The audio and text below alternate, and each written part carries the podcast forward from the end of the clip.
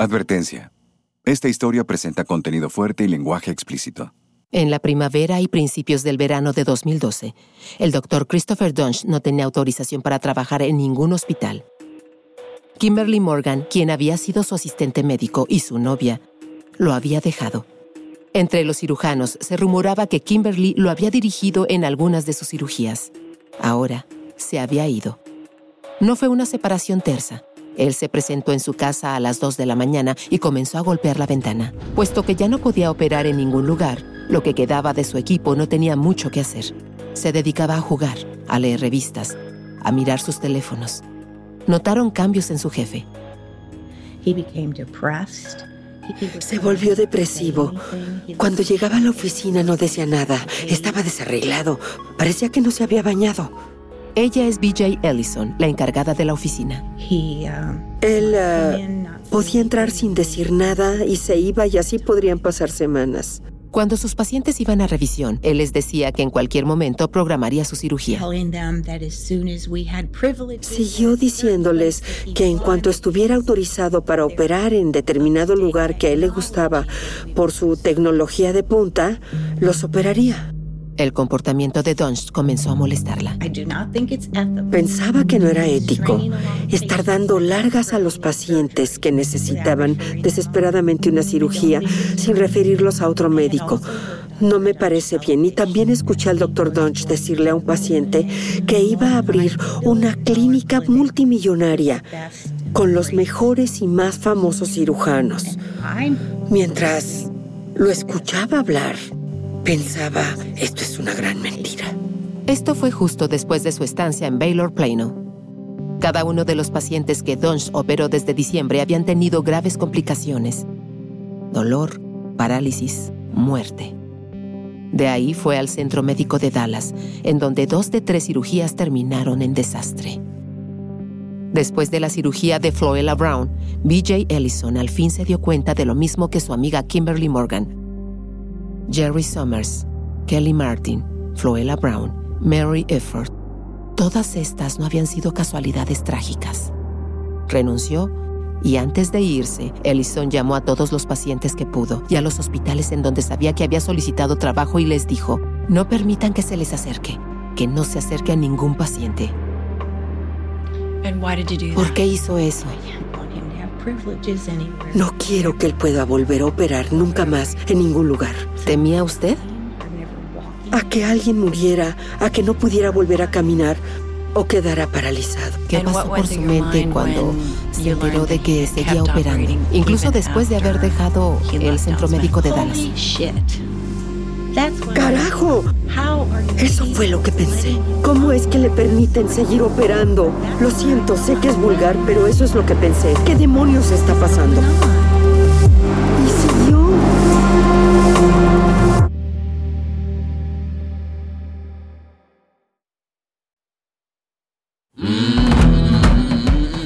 Soy Raquel Mesa, de Wondering, y esto es Doctor Muerte.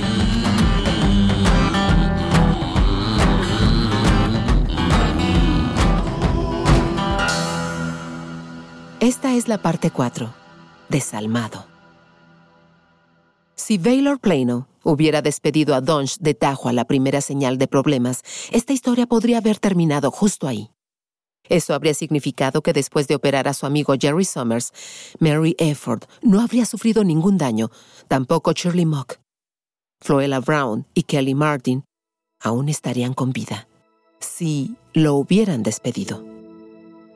En cambio, el Dr. Dunst operó 29 veces más después de la cirugía de Jerry Summers. Baylor Plano permitió que su abrupta partida pareciera como voluntaria. De ahí se iría al centro médico de Dallas y después a otros hospitales. ¿Por qué? Porque cuando Baylor Plano permitió que renunciara, dejaron de hacer dos cosas importantes. Lo primero que no hicieron fue reportarlo al Consejo Estatal de Médicos. El papel principal de cualquier consejo médico estatal es proteger al público. Número uno. Esa es su responsabilidad número uno. Él es el doctor Henderson. Baylor pudo haber comunicado al consejo que habían realizado una investigación y descubrieron que uno de los cirujanos había realizado dos operaciones desastrosas, una tras otra.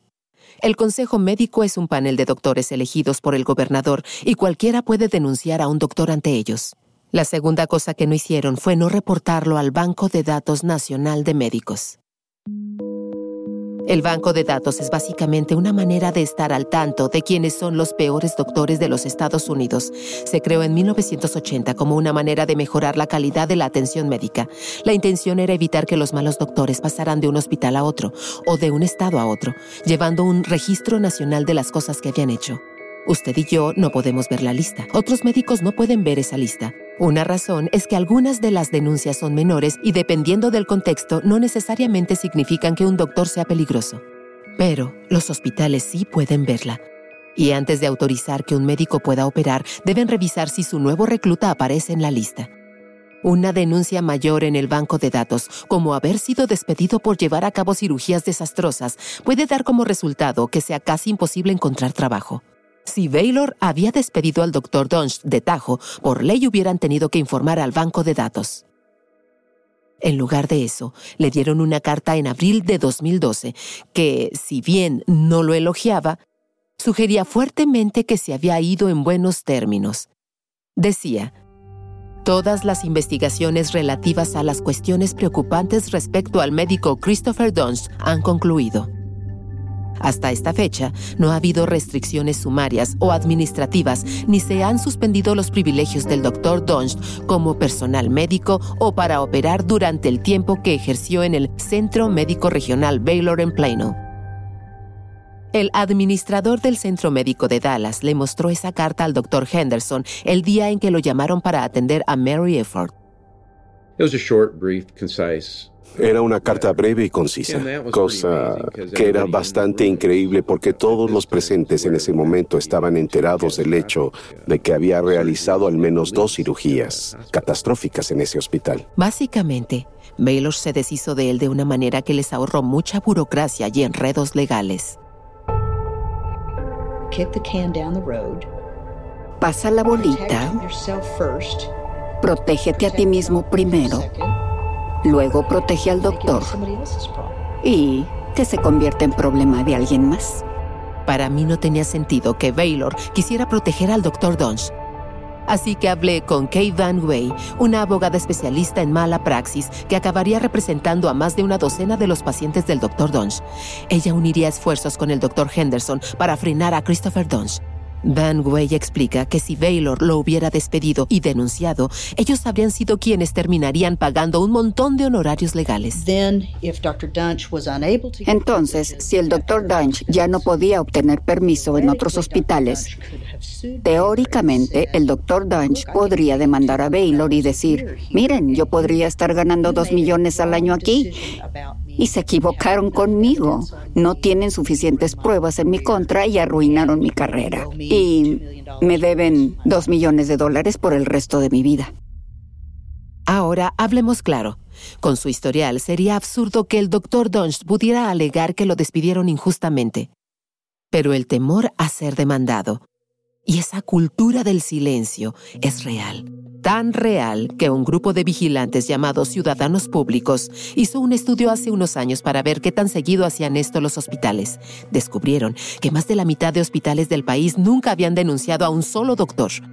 El Centro Médico de Dallas, en donde dos de los tres casos del doctor Dunge terminaron en tragedia, tampoco lo denunció. Así que se estarán preguntando si su nombre al fin llegó al banco de datos. Sus informes no están disponibles para el público, pero pude conseguir el archivo del Dr. Dunge gracias a una fuente externa. Christopher Dunge fue denunciado por fin por el Hospital Metodista en el suburbio de McKinney, en Dallas. Nunca trabajó ahí, pero solicitó trabajo y basándose en lo que se enteraron que había sucedido en Baylor, el Hospital Metodista rechazó su solicitud e hizo lo que Baylor debió haber hecho, reportarlo al banco de datos. Pero si deja su nombre, número y un mensaje detallado, nos comunicaremos con usted. Gracias y buen día. Grabe su mensaje. Como podrán imaginar, yo tenía muchas preguntas para Baylor. Les envié correos electrónicos y dejé mensajes de voz durante meses. Hola Nikki, soy Laura Bill. Solo quería saber si recibiste mi último correo electrónico. Tengo más preguntas. Te agradecería que me devolvieras la llamada. Gracias. Pero el doctor Henderson sí pudo hablar con ellos. Hola Sherry, soy el doctor Robert J. Henderson. Necesito hablar con el director general o con el administrador del hospital. Está bien. Jerry Harrison es nuestra presidenta. ¿Es la persona con quien quiere hablar? Jerry Harrison, sí, está bien. Bien, espera un segundo. Gracias. Esto fue el 30 de julio de 2012, justo después de que el doctor Henderson había operado a Mary Efford en el Centro Médico de Dallas.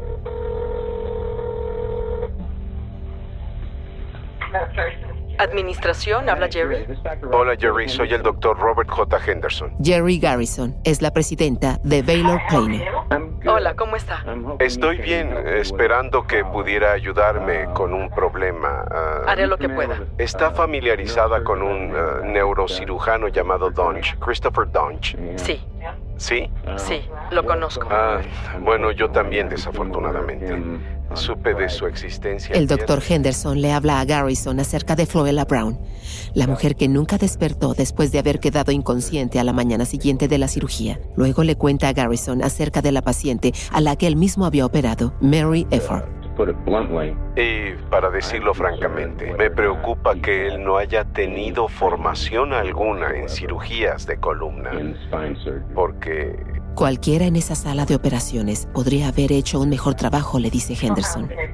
¿Qué tipo de cirugía estaba haciendo? Trataba de hacer una fusión lumbar posterior en L5S1. Y... Comienza a hacer una lista de daños. Y dejó inconsciente a un paciente que no tenía ningún déficit neurológico antes de la cirugía. Y por lo que pude ver, quizás haya destruido cuatro nervios del lado izquierdo. Le cuenta acerca de un tornillo extraviado en el cuerpo de Mary Efford. Y quiero decir en verdad destruido, seccionados. De hecho, colocó la pieza en el músculo psoas izquierdo. Trató de colocar un tornillo pedicular de forma lateral en el músculo psoas izquierdo y lo perdió. Habla de cómo Floella Brown había muerto. Y el radiólogo dijo que había sido un embolismo masivo de aire en el cerebro, con infarto en el tejido cerebral. Y luego habla del motivo de su llamada. Y después escuché que había tenido problemas en su hospital, ¿es correcto? Ya no tiene permiso para operar aquí. Debo ser muy cuidadoso en lo que digo. Claro. Debe entender que es un caso sumamente delicado. Pero el doctor Henderson sabe de las cosas malas que han sucedido en Baylor y se pregunta, bueno, ¿qué rayos está sucediendo? Pero la vida de los pacientes está en riesgo. Le diré una cosa, me siento muy incómoda hablando de esto, porque tuvimos un procedimiento muy similar y tratamos de hacer todo lo posible para asegurarnos de que no pudiera operar en ningún otro lugar. En ningún otro lugar, en ningún otro lugar. Ese hombre es un maniático y obviamente tiene una patología. Con su habilidad para hablar, salió bien librado de esos asuntos en su hospital. No, no es así. Se lo digo claramente, no es así. No, no, quiero Todo decir... lo que puedo decir de esto. Trato de evitar que este hombre pueda seguir operando. Yo también. Donde sea, cuando sea y como sea. Le llamaré en cuanto pueda. Está bien, se lo agradezco. Gracias, hasta luego. Gracias a Dios. El doctor Henderson nunca volvió a saber de Jerry Garrison ni de nadie más de Baylor Plano. Yo quise hablar personalmente con Jerry Garrison. Quería preguntarle por qué manejaron el asunto del Dr. Dunge de esa manera, pero lo único que conseguí fue esta breve declaración. Nuestra principal preocupación, como siempre, son los pacientes. Por respeto a los pacientes involucrados y sus familias, y por el carácter confidencial de una serie de detalles, debemos seguir limitando nuestros comentarios. No hay nada más importante para nosotros que servir a nuestra comunidad a través de un servicio de salud confiable y de alta calidad. Creo que el fracaso de, eh, de, Baylor, en este caso, de otros hospitales en casos subsecuentes, va eh, más allá de las palabras. Alan Shulkin era uno de los médicos del Consejo de Médicos del Estado de Texas en 2012.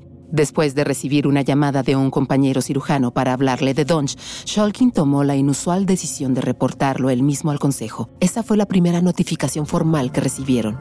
Pero lo único que se logró fue comenzar un largo y lento proceso. Cuando se denuncia a un médico, el consejo inicia una investigación que normalmente lleva meses. La velocidad a la que trabajan recibe muchas críticas, pero en la mayoría de los casos eso no es necesariamente malo. A fin de cuentas, se trata de una acusación que podría destruir el buen nombre de un médico y su forma de ganarse la vida, así que la investigación debe hacerse con cuidado.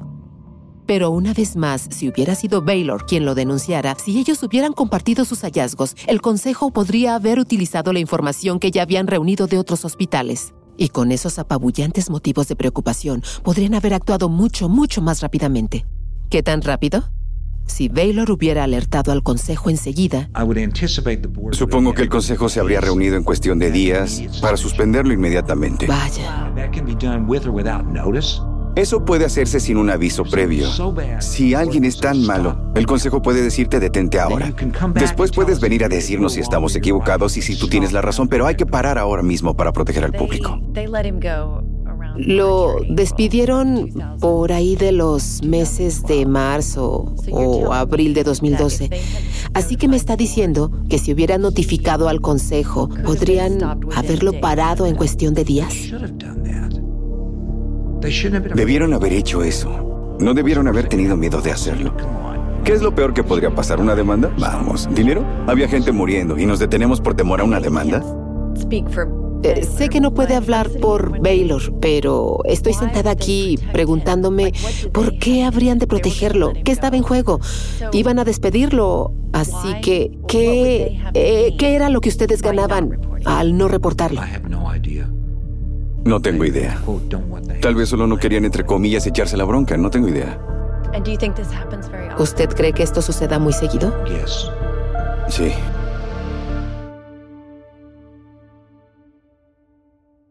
El que Baylor no haya denunciado al Dr. Dunch ante el Consejo Médico de Texas después desataría una investigación por parte de las autoridades de salud estatales. El Hospital Baylor sí pagó un precio. Bueno, casi. El 10 de diciembre de 2014, el Estado notificó a Baylor del quebranto y los multó con 100 mil dólares. Eso no fue suficiente. Murieron personas y seguían muriendo. Esto va más allá de las palabras. Se trataba de una falla moral y humana. El sistema está ahí para evitar esta clase de cosas. La gente que tuvo la oportunidad de hacer que el sistema funcionara hizo caso omiso.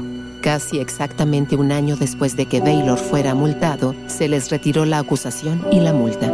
Solicité los registros de lo que había sucedido, pero el Estado respondió que eran confidenciales.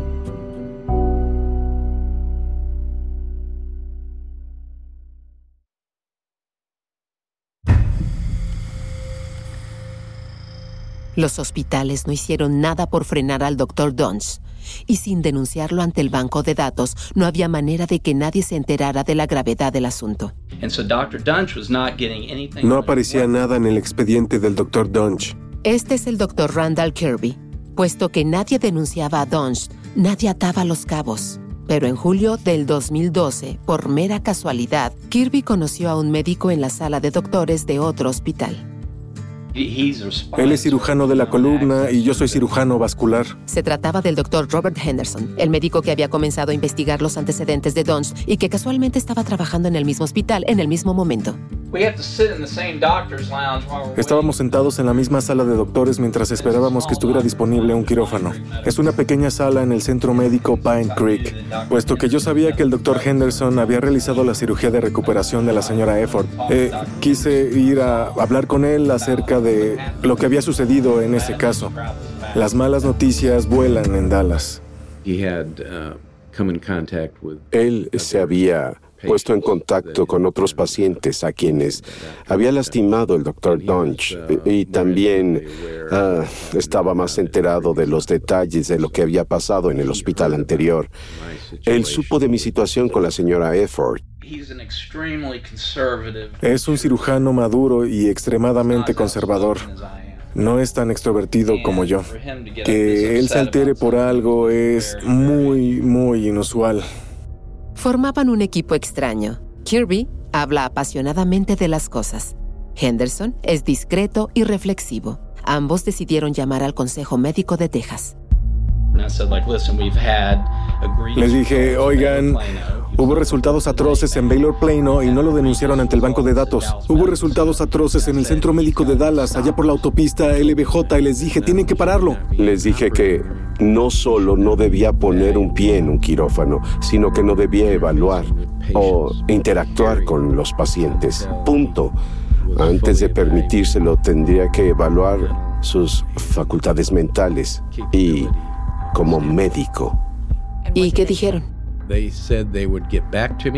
Dijeron que volverían a ponerse en contacto conmigo y que muchas gracias por reportar el asunto. Y ahí acabó la conversación. No querían saber nada. Eh, dos pacientes habían muerto. Un paciente había quedado tetrapléjico y otro parapléjico. ¿Y eso no bastó? Eso no bastó para que hicieran algo al respecto. Pero resulta que ellos no fueron los únicos que llamaron al consejo. Varios médicos aquí en Dallas estaban llamando al Consejo Médico de Texas diciendo, tenemos un verdadero problema con este neurocirujano. Antes de eso, ¿cuántos cirujanos o cuántos doctores había reportado al Consejo Médico? Nunca he reportado a nadie ante el Consejo. ¿Y hace cuántos años ejerce la medicina? 21.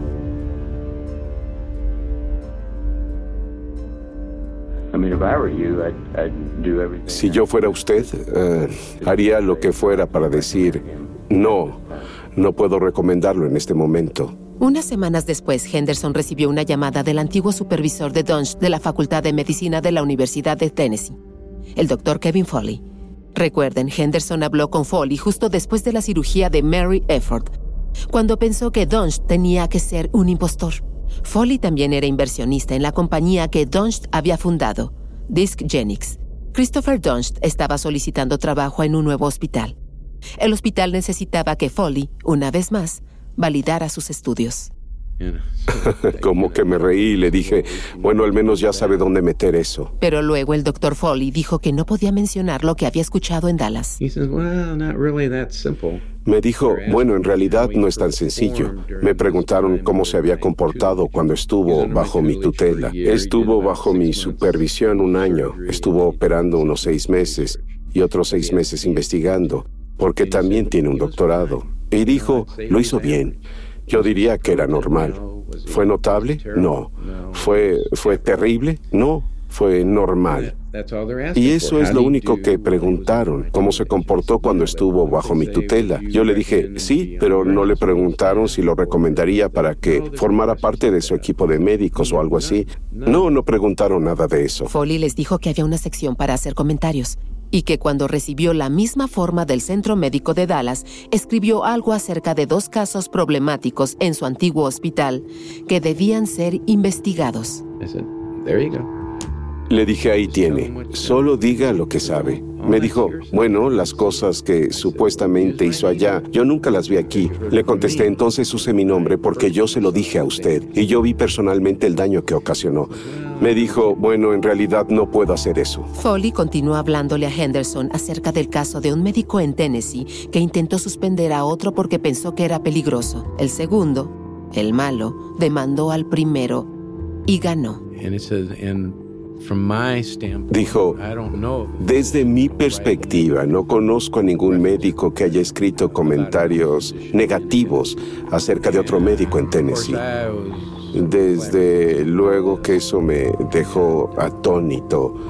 Y le dije, ¿sabe usted? Está en una posición única, puesto que le avisan cada vez que este hombre pide autorización para operar en algún lugar. Y ahora usted está en una posición aún más especial, porque le han informado que él tuvo dos incidentes catastróficos en Baylor y ahora tuvo otros dos incidentes en otro hospital en un plazo de seis u ocho semanas. Eso tendría que levantar sospechas en usted u otros en su misma posición para poder eh, controlar esto. El doctor Foley dice que él está limitado en lo que puede hacer puesto que no atestiguó personalmente su incompetencia pero que los hospitales, ellos tienen la responsabilidad de investigarlo. Solo tengo que volver a lanzar ese balón a la cancha del Centro Médico de Dallas, dice Foley. Mientras continúa la llamada, uno puede escuchar cómo aumenta la frustración del doctor Henderson al tratar de convencer a Foley de que escriba algo que logre frenar a Dons. Solo le dije, haga lo que tenga que hacer. Yo sé lo que haría. Diría, la verdad y haría todo lo posible para impedir no solo que este individuo diagnosticara a los pacientes, sino impedir que operara en el futuro previsible. Finalmente, El doctor Henderson le dice al doctor Foley que tiene que colgar. Bueno, en realidad tengo a la paciente que estoy tratando aquí en mi oficina en este momento. La trajeron en camilla desde el centro de rehabilitación, así. La paciente que acababa de llegar a consulta de seguimiento era Mary Efford. Adiós.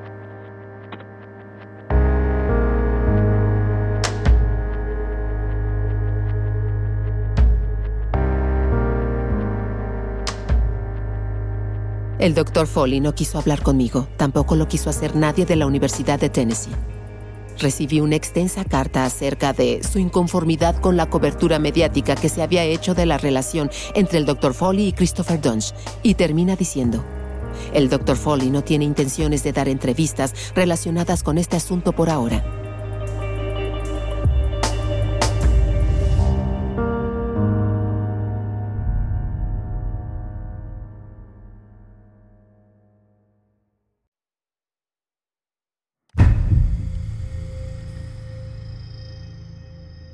Los doctores Henderson y Kirby no supieron nada acerca de Christopher Dunst durante unos meses.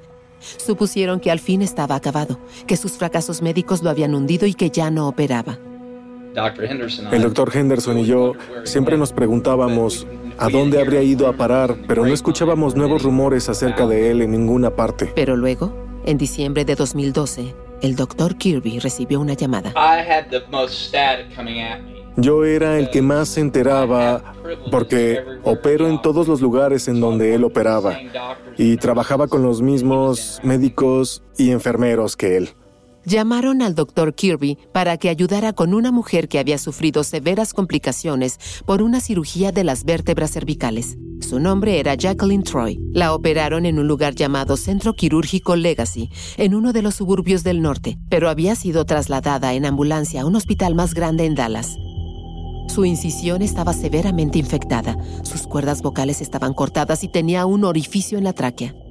El doctor Kirby tenía una corazonada acerca de quién había realizado la cirugía. ¿Fue un hombre llamado Christopher Dunch? Efectivamente. Yo conocía al urólogo que llevaba el centro quirúrgico Legacy Frisco. Lo llamé y le dije, más vale que lo despidan tan rápidamente como sea humanamente posible, pero no lo hicieron. Jacqueline Troy sobrevivió, pero hoy su voz no es más que un susurro rasposo porque sus cuerdas vocales nunca se recuperaron. Kirby y Henderson siguieron apaleando al consejo médico, pero sentían que no les servía de nada. Y seis meses después. Recibí uh, una invitación para ir a un agradable restaurante aquí en Dallas llamado Old Warsaw para conocer al Dr. Dunch. Lo estaban presentando como el nuevo cirujano de columna en el Hospital General Universitario. El hospital se llama Hospital Universitario, pero no está afiliado con ninguna universidad. Alguna vez se llamó el Hospital Comunitario Southampton, pero lo adquirieron nuevos dueños en 2012. En ese momento, el cambio fue bien recibido. El hospital, que ya había sufrido dos bancarrotas, está en el sur de Dallas, una zona de bajos recursos en donde carecen de buenos hospitales. Cuando Kirby recibió la invitación, llamé a ese lugar. Yo les reclamé, pero el doctor Chahade es el dueño del hospital universitario. Dijo que no podía hacer nada porque él no había hecho nada que fuera verdaderamente atroz en el Hospital General Universitario, cosa que era mentira porque estaba teniendo resultados desastrosos, pero al menos el dueño del hospital sintió que si despedía al doctor Donch del grupo de médicos, lo demandaría. Así que supongo que no fue a la cena. No fue a la cena. Entonces el doctor Shahade le dijo que no había nada en el banco de datos. Sí, eso dijo. Lo había revisado. Eso no era cierto. Yo tengo el informe del banco de datos que ellos recibieron y está ahí claramente. Bueno, él se niega. No me devolvió las llamadas durante dos años. Porque me dijo, Randy, Randy, Randy. No podemos hacer nada con él. Tiene un historial limpio. Aunque haya tenido esas complicaciones, si lo despedimos, demandará al hospital. Menos de dos semanas después, el 13 de junio de 2013, los temores del doctor Kirby se hicieron realidad. El dueño del hospital lo llamó. Me dijo, Randy, tenías razón. Tenemos un verdadero problema aquí, tú eres el único que puede arreglarlo. Jeff Glidewell se fracturó la espalda en un accidente de motocicleta hacia más de una década. Desde entonces vivía con discapacidad. En 2012, un disco le estaba presionando un nervio del cuello. Cuando tienes un eh, disco que está oprimiendo un nervio, sientes como si te estuvieran electrocutando. Necesitaba encontrar un neurocirujano que aceptara su seguro médico. Después de consultar en Google, encontró el sitio web de Christopher Dunst. Uh, en un sitio web eh, vi que tenía doctorado y que era médico especialista en neurocirugía, pero no, no había nada en su página web. Eh, solo había informes y una lista de elogios que abarcaban dos páginas. Había un, un video de YouTube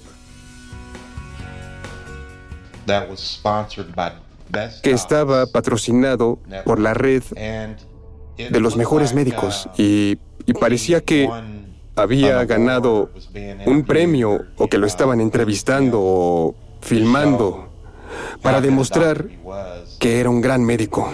Es un milagro, es lo único que puedo decir. El doctor Dunch es un gran nombre, es extraordinario. Yo no me había percatado de que era publicidad pagada, que un profesional pagado se encargaba de su página web. El Dr. Dunst no ganó ningún premio. El video era un infomercial, hábilmente camuflado para que pareciera una distinción. Creo que es el mejor doctor al que cualquiera podría acudir. Y si tienes los mismos problemas que yo tenía, entonces solo llámalo, porque él te curará. Y otra cosa, hay algo extraño acerca de la presencia del Dr. Dunst. No es tan refinado como la producción que lo rodea. Es un tipo de artritis degenerativa y los elementos del hueso y las articulaciones de estos tejidos de la columna. Ese infomercial ayudó a convencer a Glidewell de que había encontrado al médico indicado y aún más después de haberlo conocido en persona. En realidad yo estaba tan contento después de la cita que llamé a mi esposa y a mi madre para decirles, creo que encontré un médico que cubre mi póliza y que me va a arreglar el cuello. Cuando el dueño del hospital universitario llamó al doctor Kirby, le dijo que el paciente tenía, y cito, un cuerpo extraño en el cuello. Pero era mucho peor que eso. Se suponía que el doctor Donch iba a quitar un disco dañado de las vértebras cervicales. El doctor Donch hizo una incisión en el cuello en el lugar equivocado totalmente desorientado. Luego entró por el lóbulo izquierdo de la glándula tiroides del señor Glidewell y la destruyó. Luego, el doctor Dunch procedió a cortar el lado del esófago del señor Glidewell. Ese es el tubo que lleva la comida de la boca al estómago. Y luego procedió a taladrar un agujero en la parte lateral del cuello, no donde debía haberlo hecho. Dejó dos orificios del tamaño de una pelota de ping-pong en el pilar musculoesquelético del lado izquierdo del cuello del señor Glidewell. En el proceso, lastimó la arteria vertebral izquierda, que es una, es una arteria muy grande que sangra profusamente y para detener el sangrado, el doctor Dunch tomó una esponja y la retacó en el orificio.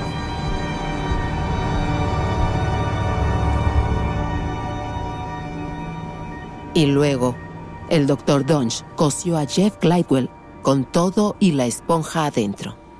El cuerpo extraño era la esponja que había dejado dentro de su cuello. Cuando el doctor Kirby llegó, pidió que trasladaran a Glidewell a otro hospital. Yo no estoy listo para esto. En verdad que no. Yo no... No voy a soportarlo. Esto será terrible. Bueno, el problema es que ya comenzamos y no podemos retroceder. Y ahí está, soportando que una enfermera le cambie el tubo que está dentro de su garganta. Es necesario. Lo es, señor.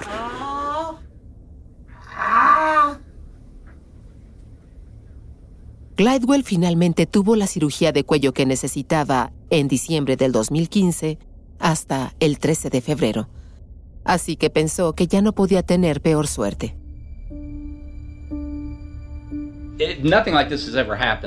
Nunca había sucedido algo así en los Estados Unidos. Podría suceder en algún otro lado. Pero nunca había sucedido una secuencia de eventos parecida a esto, ni por asomo. Uno pensaría que aun cuando estuviera incapacitado o borracho y hubiera realizado esta operación nefasta, mandaría al paciente con alguien que pudiera resolver el problema, pero no fue así. Simplemente desapareció. En ese momento, el doctor Kirby decidió ir más allá de consejos médicos y administradores de hospitales. Esto no se trataba de una cirugía, esto era un intento de asesinato. Es un acto criminal es alguien que lastima intencionalmente a las personas. Se puso en contacto con el doctor Henderson. Ya era hora de dar parte al fiscal de distrito de Dallas. De eso hablaremos en el siguiente episodio de Doctor Muerte.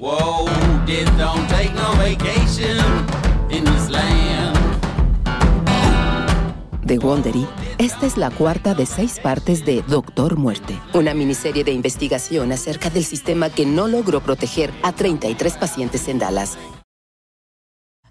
Ayúdanos a llegar a más personas brindándonos una calificación de 5 estrellas y recomendándonos con dos amigos. Si te gusta el programa, asegúrate de seguir a Doctor Muerte, el hombre milagroso en Amazon Music, Wondery Plus o en la plataforma en la que escuches tus podcasts. Puedes escuchar los próximos dos episodios sin publicidades ahora mismo si te suscribes a Wondery Plus en Apple Podcast o a través de la aplicación de Wondery. O puedes escucharlos antes en Amazon Music. En las notas del episodio encontrarás enlaces y ofertas especiales de nuestros patrocinadores. Por favor, no dejes de verlos. Originalmente, Laura Bill escribió, investigó y presentó Doctor Muerte yo soy Raquel Mesa, la presentadora de esta versión. La traducción es de Patricia Morales. El diseño sonoro es de Jeff Smith. Comprobación de datos de Lota Panya. El asesor documental es Jonathan Hirsch. El productor asociado es Palavi Kotamasu. La producción ejecutiva es de George Lavender, Marshall Lewy y Hernán López para Wondery.